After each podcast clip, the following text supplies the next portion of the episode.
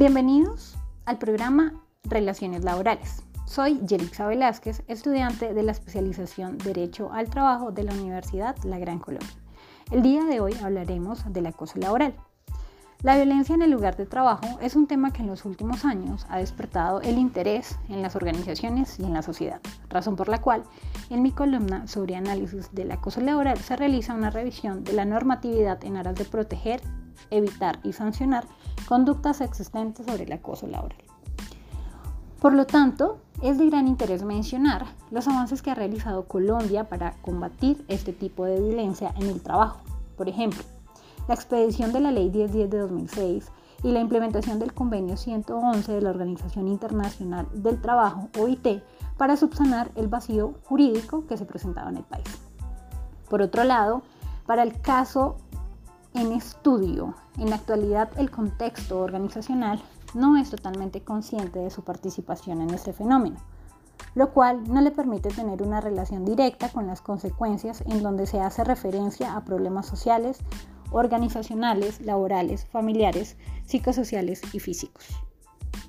Por consiguiente, el 4 de marzo de 1969, Colombia ratificó el convenio 111 de la Organización Internacional del Trabajo, el cual es relativo contra la discriminación en materia de empleo y ocupación. En ese sentido, Colombia, como Estado parte de este convenio, está comprometido a promover la legislación que prohíbe todo tipo de discriminación y exclusión en cualquier forma, incluyendo cualquier distinción, exclusión o preferencia basada en motivos de raza, color, sexo, religión, opinión política, ascendencia nacional u origen social que tenga por efecto anular o alterar la igualdad de oportunidades o de trato en el empleo y la ocupación.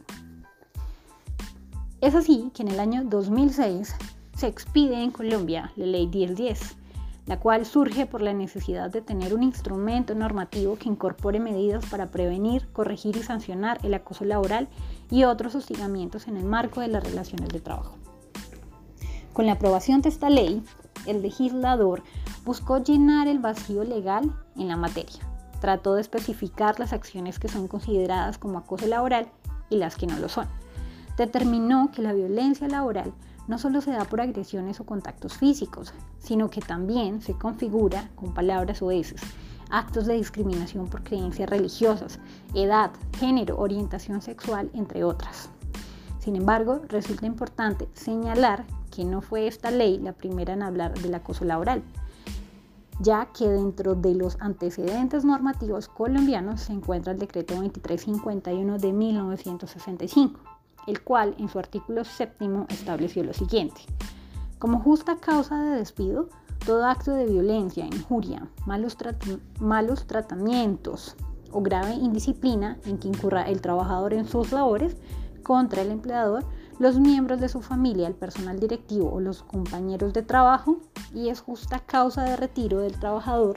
todo acto de violencia, malos tratamientos o amenazas graves infringidas por el empleador contra el trabajador o los miembros de su familia dentro o fuera del servicio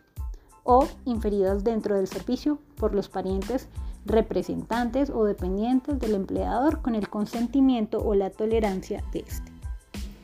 Posteriormente, se promulgó la Ley 734 de 2002, la cual contempló algunos derechos para el servidor público dirigidos a la prevención del acoso moral en este sentido. Fue el acercamiento más preciso a todo lo que se desarrollaría más tarde con la Ley 1010 de 2006. Aunque el desarrollo normativo no se ha dado al mismo ritmo que el cambio constante de las compañías posteriores a la Ley 1010 de 2006, se expidieron algunas reglamentaciones que si bien es cierto no regulan de manera expresa el tema, sí aportaron otras ópticas de estudio en materia de acoso laboral. Entre dichas reglamentaciones o actos administrativos se encuentra la resolución 2646 de 2008, por la cual se establecieron disposiciones y se definieron responsabilidades para la identificación, evaluación, prevención, intervención y monitoreo permanente de la exposición a factores de riesgo psicosocial en el trabajo y para la determinación del origen de las patologías causadas por el estrés ocupacional. En el año 2008 también se promulgaron algunas leyes relacionadas con la materia, entre las cuales se encuentra la Ley 1257 de 2008, que permitió que se adoptaran procedimientos adecuados para hacer efectivo el derecho a la igualdad salarial de las mujeres y tramitar las quejas de acoso sexual y otras formas de violencia contra la mujer. Por otro lado, la Ley 1496 de 2011 buscó garantizar la igualdad salarial y la retribución laboral entre mujeres y hombres y establece asimismo mecanismos para erradicar cualquier forma de discriminación.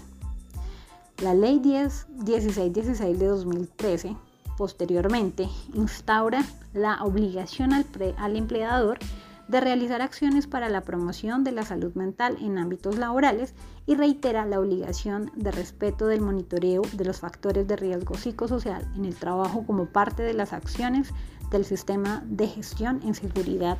y salud en el trabajo. El decreto 1477 de 2014, mediante el cual se expide la nueva tabla de enfermedades laborales en Colombia amplía el número de enfermedades que pueden derivarse de la exposición a factores de riesgo ocupacional, en la cual se incluye el acoso laboral como un factor de riesgo psicosocial. En cuanto a actos administrativos, se encuentra la resolución 0652 de 2012 que establece la conformación y funcionamiento del Comité de Convivencia Laboral en entidades públicas y privadas y determina las responsabilidades del empleador y de las administradoras de riesgos profesionales frente al desarrollo de las medidas preventivas y correctivas del acoso laboral. La resolución 1356 de 2012 modifica parcialmente la resolución 0652 de 2012 y establece algunas condiciones para la conformación y el funcionamiento del Comité de Convivencia. Dentro de las garantías propias de la Ley 1010 de 2006, existe la estabilidad laboral reforzada para las personas que tengan la calidad de víctima o testigos en las diligencias o procedimientos de denuncias de acoso laboral. Ese principio protege a todos los colaboradores en estado de vulnerabilidad, con el fin de evitar los despidos.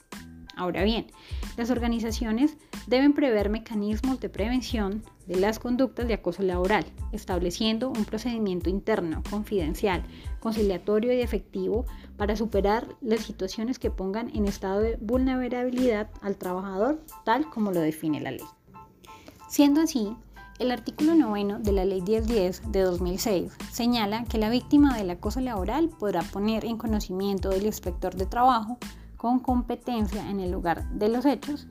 de los inspectores municipales de policía, de los personeros municipales o de la Defensoría del Pueblo a prevención la ocurrencia de una situación continuada y ostensible de acoso laboral.